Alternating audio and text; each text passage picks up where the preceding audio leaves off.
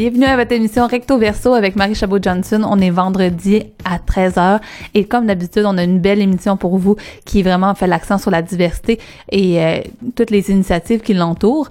Et aujourd'hui, on va pouvoir euh, encore une fois, découvrir plusieurs euh, initiatives en matière d'art, mais aussi en matière médiatique. La semaine passée, je vous avais promis une entrevue avec Samian par rapport au, film Hochelaga, Terre des âmes, et bien entendu, on on l'a eu, l'entrevue, mais par contre, on va vous la diffuser seulement la semaine prochaine, justement parce qu'il va y avoir le lancement du film qui va être disponible à partir du 19 janvier. J'ai vraiment hâte de vous en parler plus en profondeur. Aujourd'hui, on a trois sujets. On va parler un peu du Nouvel An berbère qui se tient à partir de aujourd'hui. En fait, le Nouvel An berbère, c'est le 12 janvier. Et on va parler aussi avec le créateur de Médiadé qui se targue d'être le premier média de la diversité au Québec. Mais tout d'abord, on va commencer avec une entrevue par rapport à l'exposition Colin de Blues qui se tient dans le quartier de Notre-Dame-de-Grâce à la galerie Medtech en partenariat avec deux deux autres organisations, le Café Mariposa et euh, l'organisation Diversité artistique Montréal. Le but, c'est battre un peu la grisaille, mais surtout faire des découvertes quand même assez inspirantes au niveau des artistes montréalais en matière d'art plastique qui viennent de toute origine.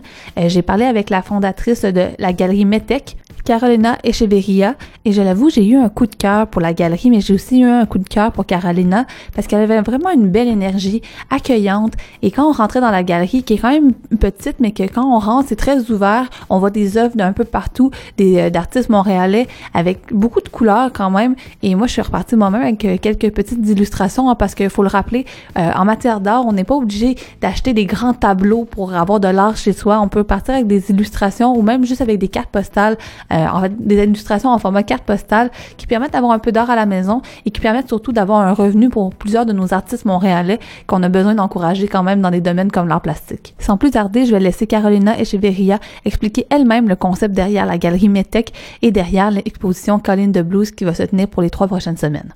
Mon nom c'est Carolina Echeverria. Je suis artiste peintre et, activiste sociale depuis presque 30 ans. Et avec ma partenaire euh, de, travail, Agatha Kozanetska, euh, nous avons euh, euh, pris le grand défi d'ouvrir un, une galerie d'art dans un moment que les galeries sont en train de fermer plutôt. Mais on a décidé de changer de concept. On a dit, bah, au lieu de dire une galerie d'art, on va appeler ça un atelier d'art. Ça veut dire que c'est comme une usine d'art. Il y a beaucoup de choses qui se passent ici. Et c'est un espace qui est moins stressant, plus décontracté, plus accessible. Et le nom Metec a été choisi de façon très... C'était une, excuse pour rendre en vedette euh, euh, les immigrants. Euh, on vit dans des moments politiques où les gens, il y a une vraie xénophobie envers les immigrants dans, tout dans le monde. Un moment où on a tellement de gens euh, déplacés qui sont euh, par la guerre, par la politique euh, internationale. Il y a tellement de monde qui devient immigrant, veut, veut pas. Et donc, on a décidé, bah, c'était une, occasion de démontrer le côté positif des, immigrants. Ça veut dire, les immigrants, c'est des gens qui enrichissent une culture. les immigrants ne viennent pas coloniser, les immigrants viennent juste à participer, à collaborer avec une culture. Ils ne sont pas là pour imposer leur culture. ils veulent seulement collaborer, s'intégrer. Et c'est euh, une façon de, de s'enrichir. Donc, euh, je trouve que c'est que, que, que du bon, que, du bien d'être de recevoir cette, euh, influence, ce saveur. Euh, toutes les choses deviennent plus belles avec les immigrants. la mode devient plus, euh, plus coloriée, la bouffe devient plus, ça goûte mieux, la musique devient plus sympa. je pense qu'il faut, il faut faire un changement de tête. des fois, la seule façon de changer le monde, c'est de changer la façon qu'on perçoit, on, aperçoit, on se perçoit du, monde. Donc, cet, atelier d'art Metec, c'est un endroit où les immigrants sont bienvenus, où les immigrants sont au centre. Euh, on est tous des immigrants, de toute façon. Euh, je pense que sans, à l'exception des Premières Nations, ben, nous sommes tous des immigrants, avec une date d'arrivage différente, c'est tout. Et euh, donc là, la, la tradition, c'est le but, en fait, c'est de vraiment créer ce, ce lieu-là de rencontre. mais comment vous trouvez que l'art s'inscrit à travers ça? Parce que ça reste une galerie d'art. comment comment l'art finalement crée cette rencontre-là? L'art, c'est euh, un instrument merveilleux parce que c'est la magie. L'art, c'est, il n'y a pas de langage, c'est des images. tout le monde peut se rencontrer à travers l'art, euh, parmi nos différences. Euh, on, peut se comprendre par la façon, plus des émotions, par nos sentiments, par la beauté. C'est une expression et c'est une façon de communiquer sans se perdre dans nos différences. Donc, pour moi, c'est un outil de rencontre et d'expression. Donc, a, on a, on est, vous pourrez remarquer avec mon accent que je viens de, notre endroit, c'est très facile à se dire tout de suite euh, que je suis pas d'ici. Donc, euh, mais avec, si je vous mets un tableau, euh, c'est pas tellement facile de savoir d'où je viens. Donc, je pense que c'est une, façon de, rendre tout le monde égalitaire, de de, de, montrer qui nous sommes. Je pense toujours que, j'ai toujours dit que d'être immigrant, ça nous rend très humble parce que euh, des fois, avec la façon que les gens nous entendent, on a l'air des fois moins intelligent. Euh, parce qu'on a un petit accent, parce qu'on on fait des erreurs quand on parle. Et les gens sont toujours cette perception, si tu parles pas bien, c'est parce que tu es pas intelligent. Et, c'est pas vrai, c'est que seulement on parle plusieurs langues. Euh, le langage, ça n'a rien à voir avec ce qui se passe dans nos têtes. Il y a des gens qui sont plus, euh, euh qui parlent pas tellement. des fois, les, introvertis sont beaucoup plus, elles ont beaucoup plus dans la tête que les gens qui parlent tout le temps. Donc, je pense que c'est, oui, l'art, c'est la façon de nous, de nous communiquer, de nous rencontrer, de donner un sujet à quoi parler, euh, de participer, même si on n'arrive pas à maîtriser la langue, euh, même si on est nouveau dans la nouvelle culture. Euh, l'art nous permet de rentrer d'une façon que c'est pas important non, non, ce qui nous manque, c'est plus important, c'est que ce qui est là, ce qui est en évidence, l'image, l'image, l'image de la meilleure des vengeances. Parce que c'est vrai que ça peut être euh, parfois frustrant de, quand on change de langue par rapport à notre maternelle, d'être capable d'exprimer qu'est-ce qu'on veut exprimer parce qu'on n'a pas toujours le, vocabulaire qui vient avec, mais avec l'art, cette barrière-là, elle, est plus là. Puis en fait, on est ici aussi dans le, le le contexte avec le prétexte d'une exposition qui va être euh, qui va débuter ce dimanche, qui est Colline de Blues. Je vous laisserai un peu plus m'expliquer le concept derrière, mais si j'ai bien compris, c'est un peu pour battre la grisaille hivernale qui nous habite tous un petit peu quand avec le manque de soleil et tout ça pour essayer de, créer cette rencontre-là à travers la grisaille. Absolument. Ah, vraiment, tu as très bien fait ta recherche. C'est absolument vrai. C'est que j'ai trouvé ça tellement drôle. J'ai recherché l'autre fois, j'ai trouvé euh, une, chose que les gens du marketing appellent le Blue Monday. Je ne l'appelle pas le lundi bleu c'est toujours resté Blue Monday. Ça veut dire la troisième lundi de l'année. C'était choisi comme la journée la plus dépressive de l'année parce que c'est le jour que tu te rends compte que les choses n'ont pas vraiment changé parce qu'on passe tous, à, on a cet esprit magique, oh, pour le nouvel an, le nouvel an, ça va voir, tout va être différent, tout va être mieux. Euh, pas nécessairement. New Year, New Me. c'est ça, et, et, c'est pas vrai, c'est la pensée magique. Parce que la seule chose qui va faire que tu changes, c'est quelque chose de beaucoup plus fort et, planifié que euh, le changement des dates. Donc, euh, le troisième lundi de l'année, c'est lundi que les gens s'aperçoivent qu'ils sont plus endettés, qu'ils n'ont pas fait de la diète, n'ont pas été à la gym, n'ont pas perdu de poids, l'effet froid, et les gens, c'est comme la prise de conscience que, oh boy, c'est comme vraiment là, il n'y a pas trop qui changé. Donc, c'était choisi la journée la plus dépressive au monde. Alors, je dis, c'est tellement drôle de dire ça parce que, oui, c'est vrai. Je me souviens que je dis tout le monde, à ce temps-là, tout le monde parlait des fêtes, la, Noël ici. Je dis, mais on va penser plutôt à le jour, le, réveil de, tout ça. Et, euh, comme tu as très bien dit, euh, c'est le moment de l'hiver que on est comme vraiment pris au milieu. C'est comme, c'est comme tu as moitié de l'hiver. Il reste encore autant de temps pour s'en sortir. Et les immigrants spécifiquement, c'est très difficile le premier hiver. Euh, les hivers, je dirais que le deuxième hiver, c'est le pire. Parce que le premier, c'est comme la nouveauté, ah, tout est magnifique, la neige est blanche, tout est beau, là, ici. Mais quand on vient des pays plus chauds, quand on vient ça peut être vraiment un choc. Et, la réaction de rester à l'intérieur, ne pas sortir, est très fort. Il y a beaucoup de monde qui font beaucoup de dépression parce qu'ils restent à l'intérieur tout le temps. Et la seule chose de sortir des bleus, c'est de se contacter les uns avec les autres. C'est de, de, rester en communication, de rester ensemble. Donc, euh, je pensais à Jerry Boulet, parce que quand je suis venue au, Canada, ça, fait combien de temps, mon, Dieu? C'était l'année 86. Donc j'étais à Montréal et j'entendais qu'il Jerry Boulet était malade, qu'il allait mourir, et chantait. Je le voyais tout le temps. Et il y a quelque chose qui m'a frappé dans ses yeux, la façon comme il parlait était tellement simple. Il parlait des émotions. Donc même si je ne faisais pas partie vraiment du Québec, je n'habitais pas ici, je venais d'arriver, ces chansons m'ont touchée. Il y a une émotion qui m'a touchée. Alors j'ai trouvé tellement drôle cette, cette, euh, cette phrase Kaline des Blues. J'ai dit, bah, je, je l'ai entendez ah, ah, finalement la, le, tune, la chanson euh, euh s'exprime très bien mes sentiments par, rapport à l'hiver. Euh, Nathalie Petrovski, il a fait un super film de Jerry Boulet que j'ai regardé, qui m'a vraiment permis de comprendre, d'apprendre de, de, sa vie. Et je dis, ça serait sympa aussi de montrer aux immigrants qui était Jerry Boulet, les gens qui ne connaissent pas, qui n'étaient pas ici dans ces temps-là, parce qu'il est décédé les années 90. Donc, je dis, bah, la musique encore. Et nous avons un partenariat avec euh, Mariposa Café, le café à côté. Et Victor, c'est un musicien qui joue les blues. Et sa, gang, il s'appelle euh, Posa Blues. Euh, donc, j'ai appelé Jérôme Pruneau de, de Diversité Artistique Montréal et nous avons fait un partenariat, les trois, euh, Metec, Mariposa et Dame, pour faire cet événement, euh, pour ouvrir la chose euh, aux, immigrants, la diversité artistique culturelle, euh, pour euh, faire encore un appel aux gens de venir montrer leurs œuvres, pour aussi moquer un peu de la dépression, c'est moquer des blues, c'est moquer, on va aller vraiment noir, noir, noir, mais jusqu'au point que ça, ça nous va faire rire, tu vois, parce que finalement, que ça change rien, tout ce que tu peux faire, c'est améliorer le moment. Hein. Donc, il y a un thème un peu noir, un thème justement battre la dépression, si je comprends bien. Mais oui, absolument. Et en plus, euh, tous les, profits, les profits qu'on va faire de ces événements-là vont aller euh, dans une organisation qui s'appelle Chez Doris, que c'est les femmes dans la rue. Et donc, euh, on, a, on, a, décidé de tourner le négatif en positif.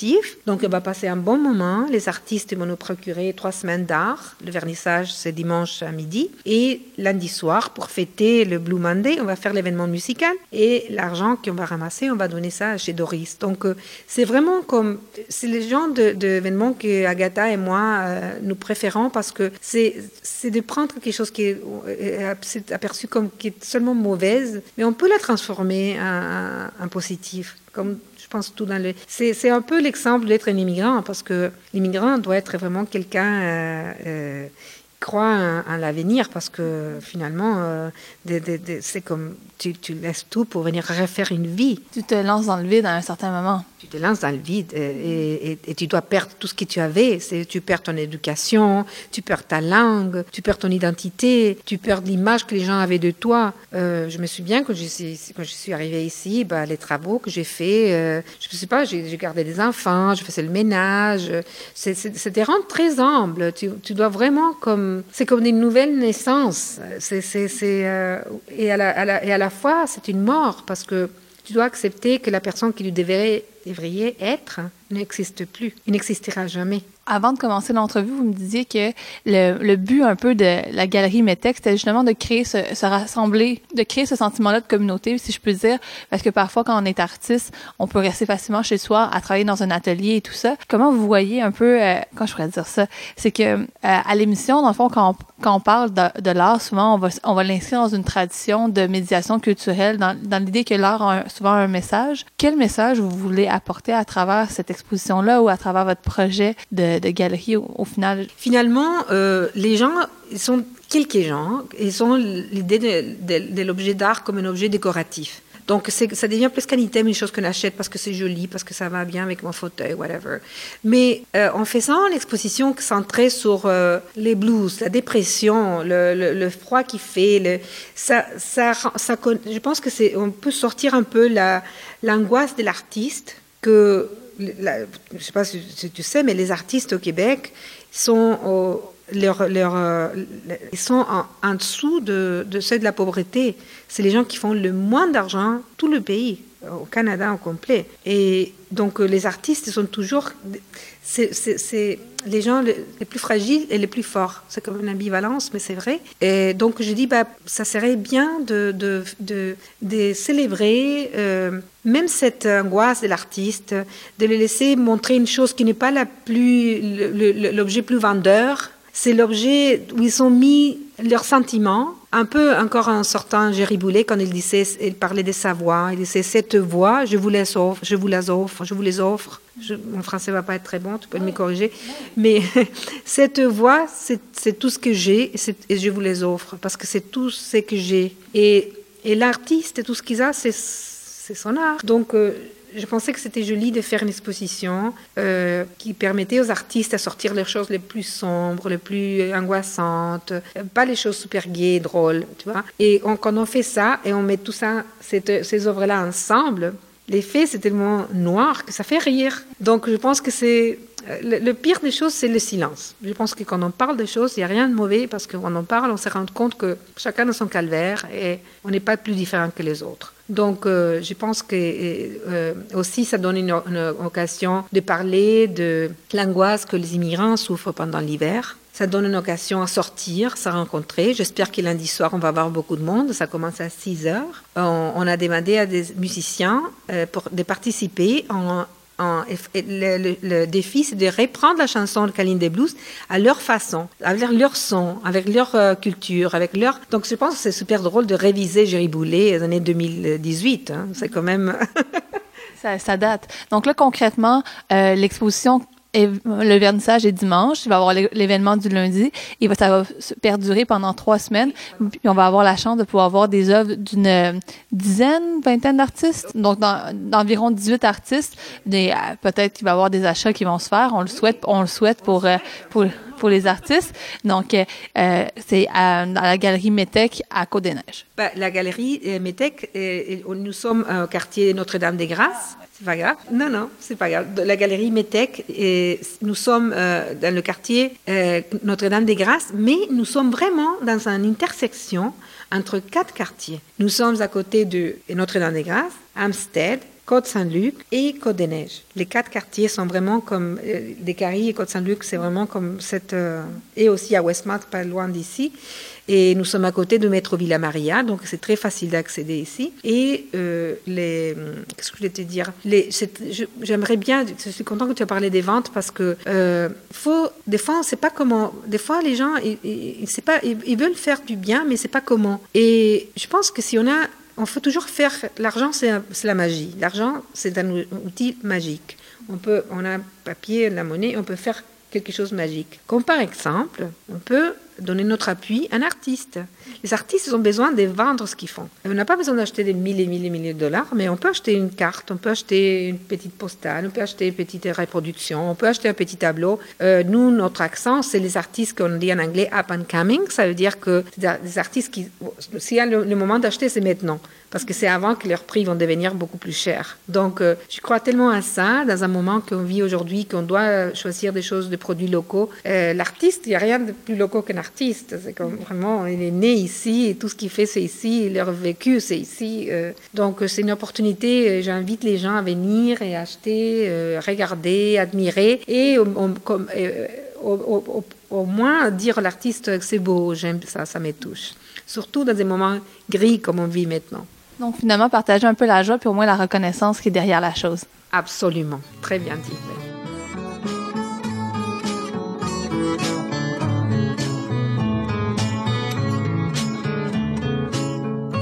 Avec ma gueule de métèque, de juif errant, de pâtre grec, et mes cheveux aux quatre vents avec mes yeux tout délavés, qui me donnent l'air de rêver, moi qui ne rêve plus souvent. Avec mes mains de maraudeurs, de musiciens et de rôdeurs qui ont pillé tant de jardins. Avec ma bouche qui a bu, qui a embrassé, mordu, sans jamais assouvir sa faim avec ma gueule de métèque, de juif errant, de pâtre grec, de voleur et de vagabond. Avec ma peau qui s'est frottée au soleil de tous les étés et tous ceux qui portaient jupons. Avec mon cœur qui a su faire souffrir autant qu'il a souffert sans pour cela faire d'histoire avec mon âme qui n'a plus la moindre chance de salut pour éviter le purgatoire. Avec ma gueule de métèque, de juif errant, de pâtre grec et mes cheveux aux quatre vents. Je viendrai ma douce captive, mon âme sœur, ma source vive, je viendrai boire tes vingt ans. Et je serai prince de sang rêveur ou bien adolescent comme il te plaira de choisir. Et nous ferons de chaque jour toute une éternité d'amour que nous vivrons à en mourir. Et nous ferons de chaque jour toute une éternité d'amour que nous vivrons à en mourir. Alors salut, moi je m'appelle Marie-Noël Fedroni et euh, à la question comment je me vois? et qu'est-ce que je pense de moi, alors c'est une question sur laquelle je passe énormément de temps, ou du moins j'ai passé énormément de temps. Aujourd'hui, pourquoi j'ai passé énormément de temps? Parce que je me trouve complexe. Aujourd'hui, dans cette complexité, j'aime à dire que je suis une femme multidimensionnelle. C'est comme un diamant, en fait. Souvent, on voit juste la facette d'un diamant, mais moi, je suis consciente de toutes mes facettes, en fait. Et chaque facette a une importance. Toutes ces facettes-là représentent qui je suis.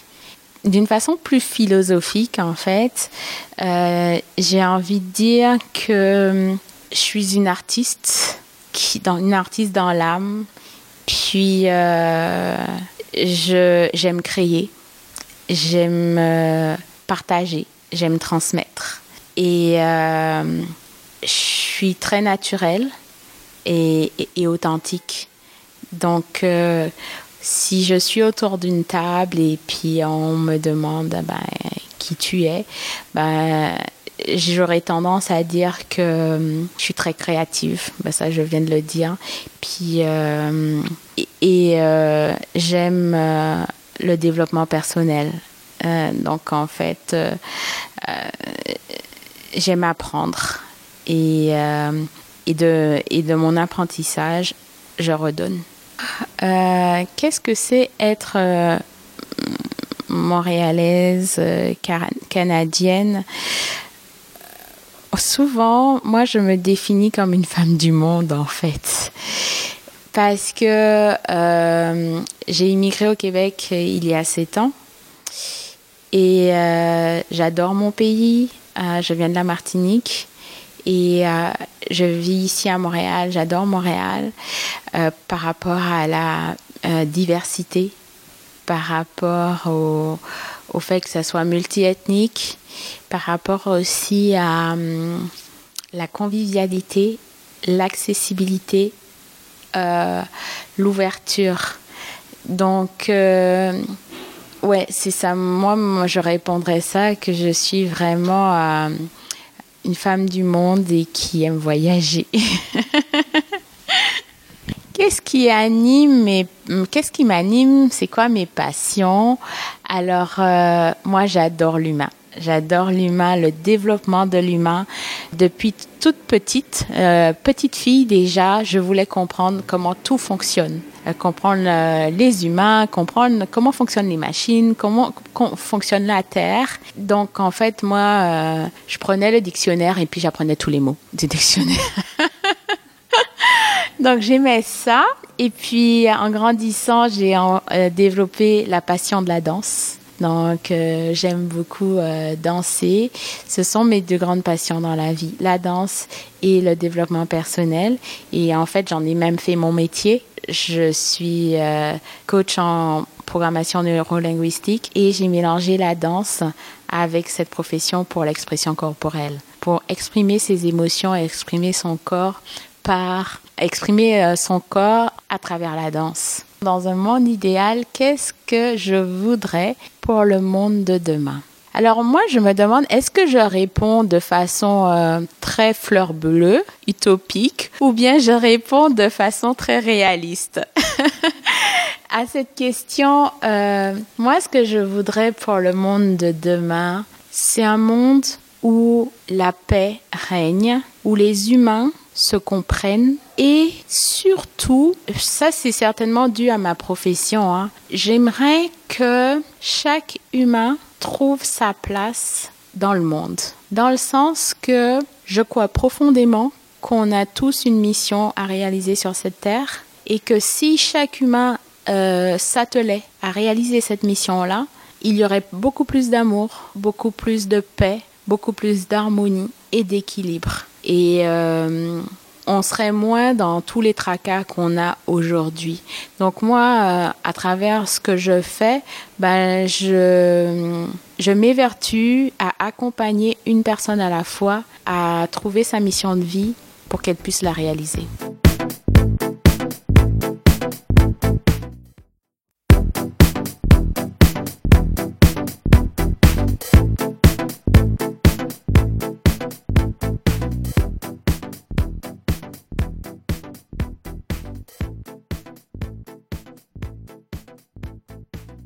Bienvenue à Recto Verso avec Marie Chabot-Johnson au microphone de CKVL FM 100,1. Vous venez d'entendre Marie-Noël Fédroni qui nous faisait une petite bulle témoignage. On s'est rencontrés il y a quelques temps pour une entrevue sur le Centre d'action bénévole de Montréal, mais en plus de son implication pour le Centre d'action bénévole, elle est aussi euh, coach un peu en, en développement personnel et justement son amour de l'humain l'a poussé à vouloir aider d'autres personnes comme elle ou encore euh, elle-même à pouvoir se développer encore plus pour créer le monde que justement elle disait imaginer un monde meilleur et tout. Et euh, juste avant, vous avez entendu la chanson de Georges Moustaki le Metec. Et euh, pourquoi on a mis cette chanson-là, c'est vraiment parce qu'elle a inspiré le nom derrière la galerie. Comme Carolina Echeverria me disait, en fait, c'est que le, mot Metec était utilisé de façon très péjorative à l'époque en, en, France, mais plusieurs personnes qui ont décidé de justement se le réapproprier pour dire non, on est fier d'être Metec, on est fier d'être étranger, on a une richesse à contribuer. Et c'est justement pour ce petit clin d'œil-là qu'on a voulu mettre la chanson de Georges Moustaki ici à l'émission. Mais parlant de richesse, de la diversité, c'est un peu ça qui a guidé euh, les actions de Romain Chauvet, qui est le créateur de Mediadé. Euh, Mediadé, c'est un tout nouveau euh, média numérique qui euh, pour l'instant qui est sur le web seulement de façon écrite, mais qui a la prétention de pouvoir devenir un média quand même assez établi au niveau journalistique. Et le but, en fait, c'est de justement de parler des enjeux euh, qui sont relatifs à la diversité montréalaise, mais de justement en parler ensemble de plusieurs communautés et de justement montrer cette richesse-là qui est derrière les différentes origines qu'on a à Montréal. Et là, le projet a été lancé au début janvier avec plusieurs rédacteurs bénévoles, mais le but en fait c'est que ça devienne vraiment un média établi où que les gens vont pouvoir euh, être rémunérés à leur euh, juste valeur. Et euh, donc, on vous invite d'ailleurs à pouvoir suivre la page. On va la partager sur notre propre page de Facebook CKVL FM. On va partager la page de Mediadé. On vous invite vraiment à les suivre, qu'est-ce qu'ils vont faire, parce que c'est vraiment très intéressant. Et aussi à, à les aider à être des, des acteurs de changement et à les propulser à un message positif, parce qu'on sait que dans des sujets qui sont si polémiques, parfois, c'est facile de pouvoir tomber seulement dans du côté négatif. Donc, plusieurs personnes vont écrire des messages quand même assez radicaux, assez racistes, là, on va, on va se le dire pour l'avoir vu. Euh, donc, c'est le fun si d'autres personnes pourraient être cette force de changement-là pour justement dire que à quel point la diversité, ben, c'est beau et c'est très riche. Sans plus tarder, je vais laisser la parole à Romain Chauvet, avec qui je me suis entretenue un peu plus tôt cette semaine et que justement, vous allez voir à quel point on était un peu en communion là-dessus sur l'importance de représenter la diversité dans les médias traditionnels et alternatifs un peu comme le sien et communautaire comme le nôtre. Alors euh, Romain Chauvet, euh, moi je suis journaliste animateur et donc j'ai fondé Mediadé euh, il y a quelques semaines. donc Mediadé c'est un média numérique autour de la diversité, donc à la fois minorité visible et non visible.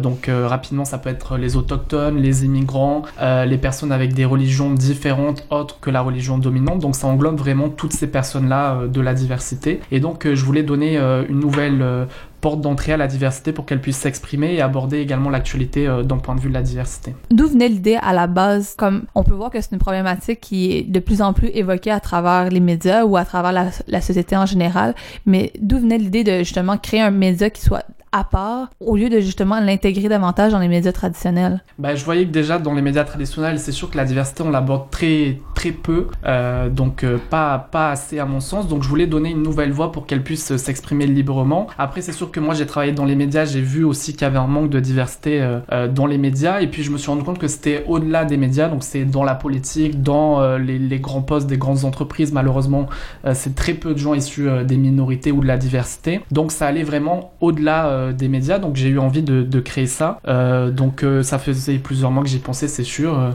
comme, comme je disais hors d'onde juste avant, j'ai eu un accident de voiture en septembre qui a fait que ça a peut-être accentué le processus de création. Donc voilà. Sinon, on l'entend un peu à, ton accent, donc on voit qu'il y a un accent français, mais on peut pas nécessairement le voir à la radio, mais que tu es caucasien, donc la peau blanche.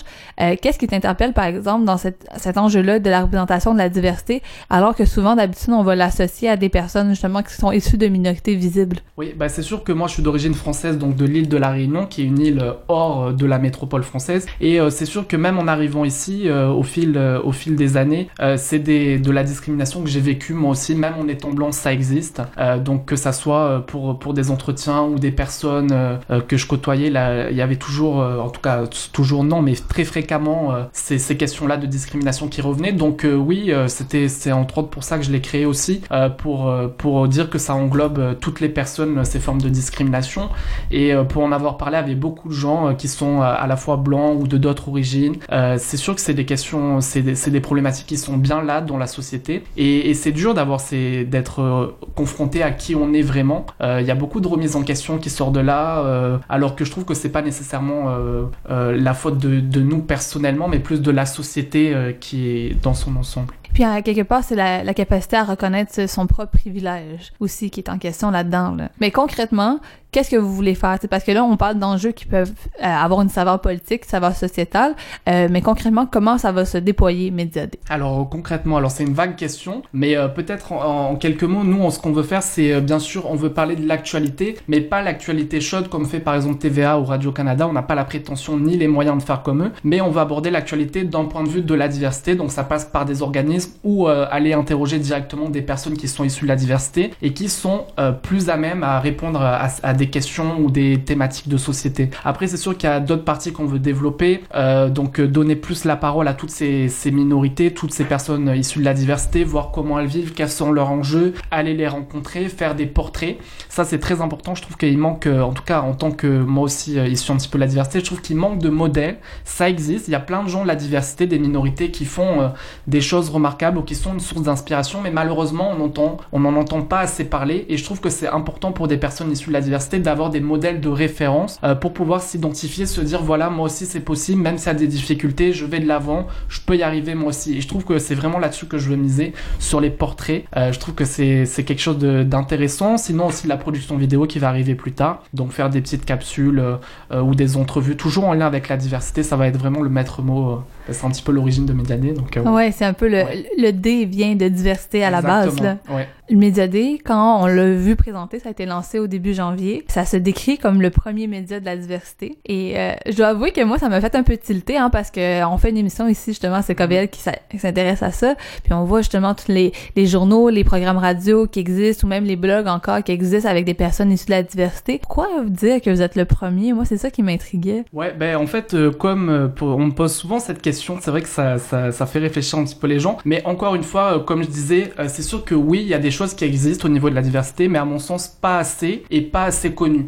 Alors on trouve des blogs sur la diversité ou des sites internet, un petit peu des médias qui s'intéressent à ces questions de la diversité, mais je trouve malheureusement qu'ils sont trop segmentés. Par exemple, il y a un média sur la communauté haïtienne ou un média qui aborde euh, les questions d'un point de vue euh, musulman, d'un point de vue arabe, et je trouve qu'il n'y avait pas un média qui englobe toutes les formes de diversité, donc les autochtones, vraiment toutes ces, ces minorités-là. Et euh, donc c'est pour ça que en tant que tel, mm. euh, je, je, je considère et on a considéré qu'on était le premier média numérique en tout cas à faire ça euh, au Québec. À ma connaissance, euh, j'ai pas trouvé euh, d'équivalent qui englobe toutes les formes de diversité telles quelles. Puis au niveau marketing, c'est toujours intéressant de dire qu'on est le premier. là.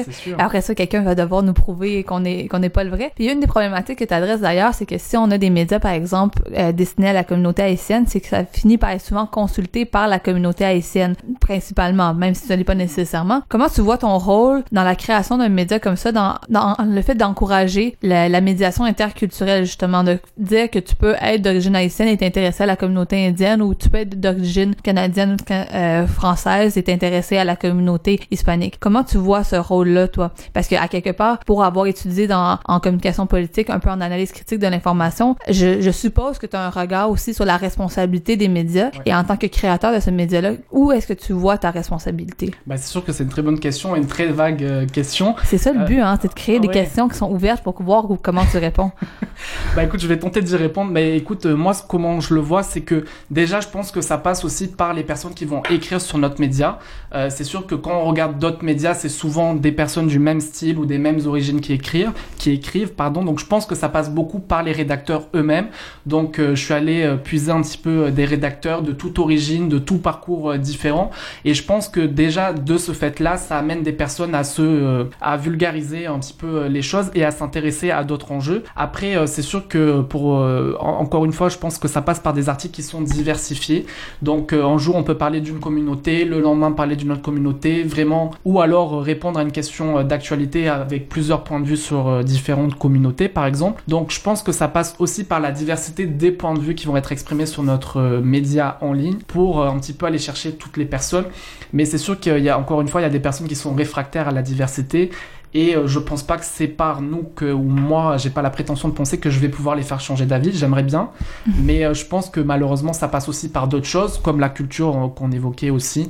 ça peut être un enjeu aussi de, pour montrer en quoi la diversité est importante aussi. Vous vous inscrivez quand même dans, dans un système, le système de justement plusieurs organismes communautaires qui travaillent sur le sujet ou de plusieurs démarches qui se fait aussi à travers les médias traditionnels. Donc, mais là, on parle vraiment de façon théorique, mais de façon pratique. Qu'est-ce qu'on peut voir en tant que lecteur qui va aller sur le, média web? Quel type de sujet? Qu'est-ce qui est... Accroche-moi le banc, moi, ta salade, dis-moi pourquoi j'irais lire ton média plutôt qu'aller lire la multitude d'autres qui existent. Oui, bah parce que c'est du contenu original et diversifié qu'on trouve pas sur d'autres médias. Donc comme je mentionnais euh, juste avant, ça peut être par exemple des portraits. Euh, là, euh, très très très prochainement, il y a un portrait qui va sortir sur une personne qui est d'origine africaine, qui a monté sa société. Ça marche très bien pour elle, sa compagnie ici. Et donc voilà, ça, je pense, ça, ça, elle me le disait elle-même, elle me le confiait, ça donne espoir à d'autres personnes. Elle s'identifie à elle, elles se disent c'est possible. Donc c'est les portraits, c'est des points de vue également. On voit souvent des éditoriaux dans d'autres journaux ou dans d'autres médias qui sont euh, qui ne sont pas faits par des personnes de la diversité. Donc là, ça va être fait par des personnes de la diversité, ou alors des questions de vulgarisation par des personnes qui sont touchées par l'enjeu.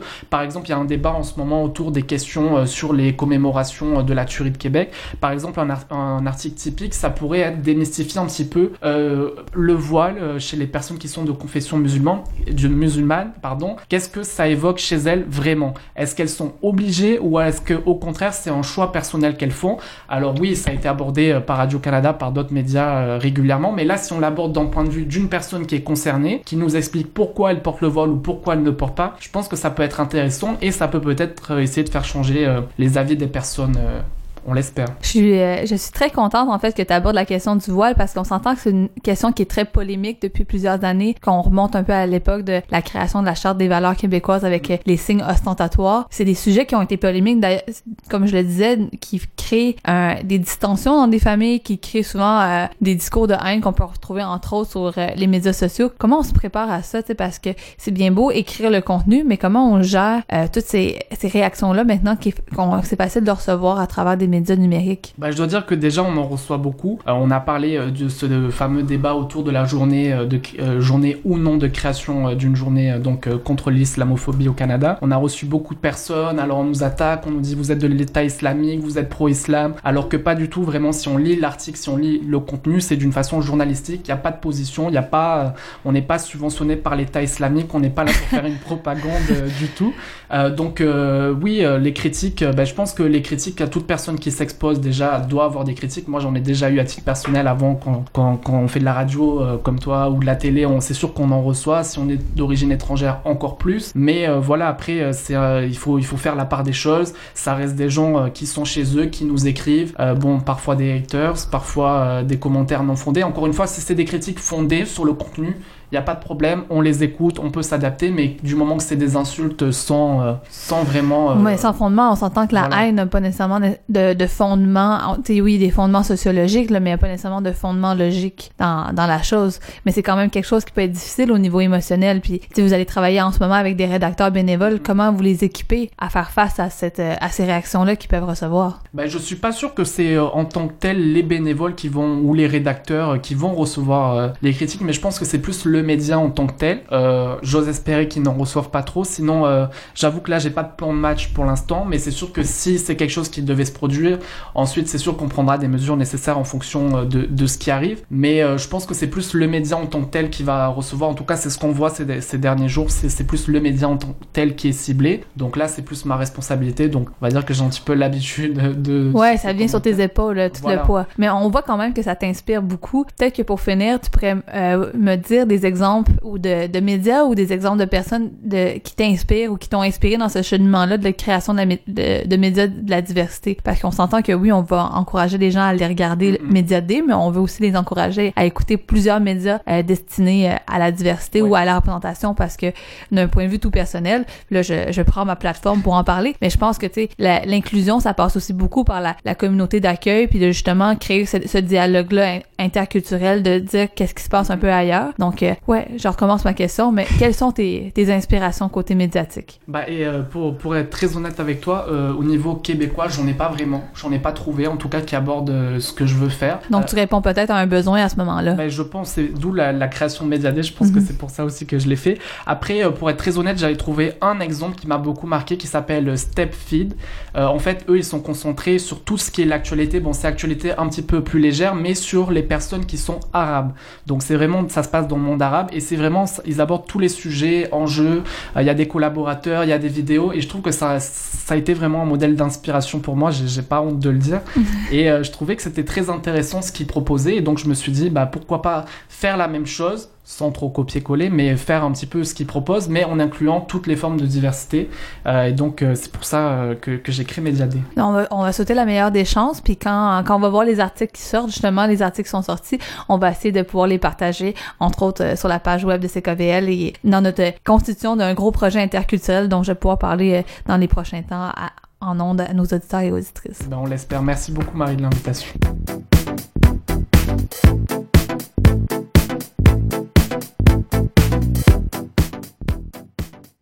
Et bienvenue à l'émission. On est dans nos premières émissions de 2018. Mais est-ce que je vous surprendrais si je vous dirais qu'en fait, on n'est pas vraiment en 2018, on est en 2968. En tout cas, c'est ça qui est établi à travers le, calendrier berbère. Euh, souvent, on a tendance à élaborer seulement notre monde en fonction du calendrier grégorien, qui est celui qu'on utilise de plus en plus maintenant, qui est établi en fait depuis depuis la Rome antique. Maintenant, on peut on peut retrouver des, des origines à travers les à travers les mois et à travers l'histoire. Mais on a tous un peu nos nos traditions. D'ailleurs, au mois de au mois de février il va avoir le nouvel an chinois, qui en fait aussi le nouvel an euh, vietnamien, le nouvel an euh, népalais. Le calendrier dans les dans les pays en fait de, de l'Asie de l'Est sont beaucoup basés sur le calendrier lunaire. Donc euh, on peut trouver finalement que l'histoire, le temps, c'est très c'est très arbitraire d'une certaine façon. Donc c'est très basé sur l'histoire et c'est un peu le, même cas dans le cas des Berbères. Donc les Berbères, c'est qui? On va avoir la chance de découvrir un peu plus à travers à travers le témoignage de notre comptable à la radio CKVL, Ahmed.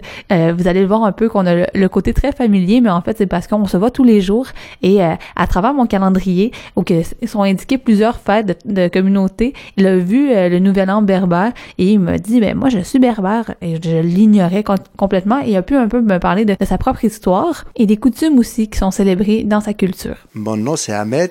ça fait six ans que je suis ici au Québec. Bon, je suis dans le domaine de la comptabilité. Dans deux mois, trois mois, je vais partir en affaires dans le domaine de l'épicerie à Saint-Laurent. Oui, je vais rester avec la radio pour. Euh, je vais voir avec Pierre probablement ça va être pour deux jours par semaine. Et on se parle aujourd'hui parce que quand tu as vu mon calendrier, tu as vu que j'avais inscrit que c'était le, nouvel an berbère qui se passait en fin de semaine. Et euh, toi-même, tu as, des origines berbères. Tu voulais m'en parler un peu plus davantage. Juste pour commencer, c'est quoi, c'est qui le peuple berbère?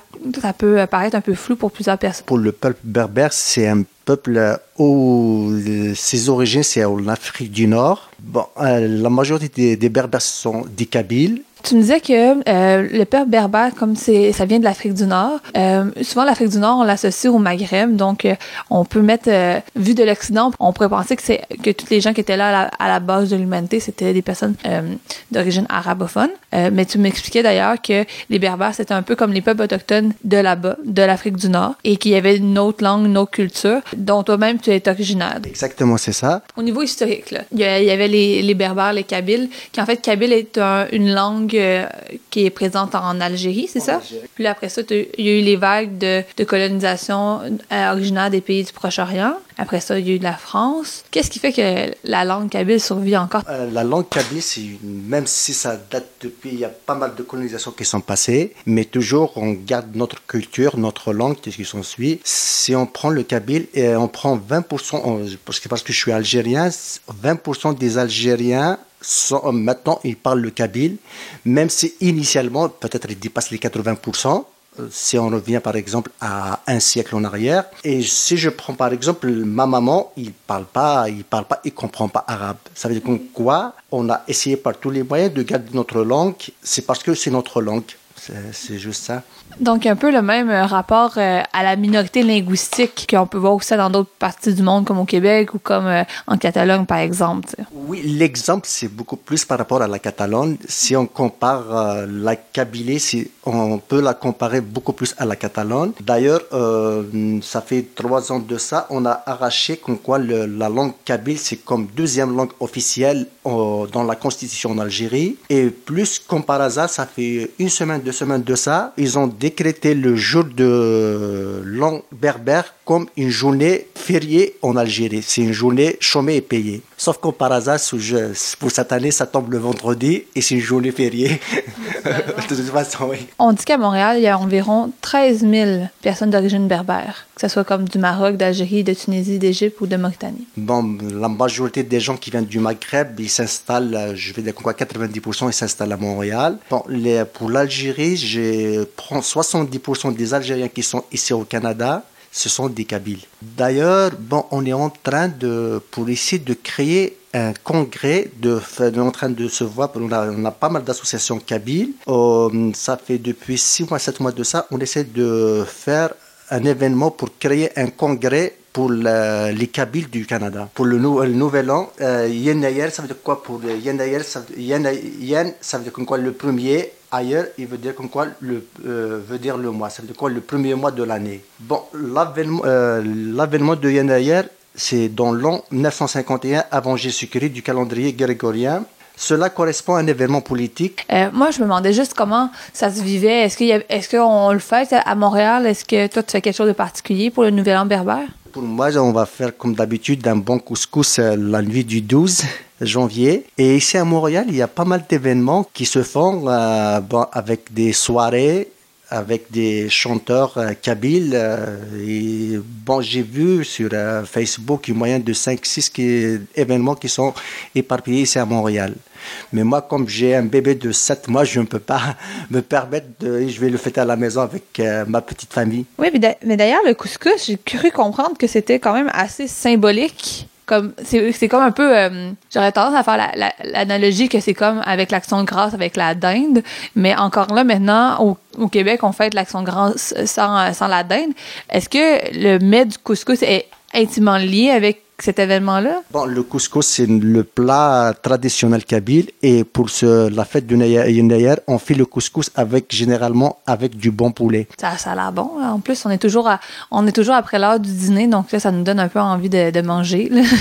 Sauf que nous, euh, on va le, on va pour le couscous, on va le mettre pour le, le souper, pas pour le dîner. Euh, parce que c'est un petit peu différent ici euh, au Canada, nous au dîner, on, même au souper, on mange bien les environs de 19h, 20h et on mange un bon plat complet. Et sinon, est-ce qu'il y a quelque chose d'autre que vous faites à part le repas? Ou est-ce que c'est vraiment dans le repas qu'on célèbre? Est-ce qu'il y a des traditions qui sont faites en même temps? Pas vous répondre à cette question, même si j'en suis sûr et certain, il y a des régions ou bien il y a des familles qui le fêtent vraiment mm, un petit peu plus détaillé, nous, c'est beaucoup plus un bon dîner, un bon souper avec un bon couscous. Quoi, il y a dans d'autres régions, ils le font sur une période de trois jours. Chaque jour, ils ont un plat euh, bien spécial. Euh, bon, j'ai en mémoire, c'est le deuxième jour, c'est le couscous. Le troisième, euh, troisième jour, c'est le poulet. Mais nous, surtout ici au Canada, bon, c'est juste, on est avec, la petite famille, c'est juste pour la soirée du Nouvel An on le fait, comme je l'ai dit, avec couscous et un poulet. Donc, au lieu de trois repas, finalement, vous faites tous en. Euh, vous réunissez le poulet et le couscous pour justement faire une, une fête. Exact. Merci d'avoir pris le temps de me répondre. C'est moi qui vous remercie. Allez, au plaisir.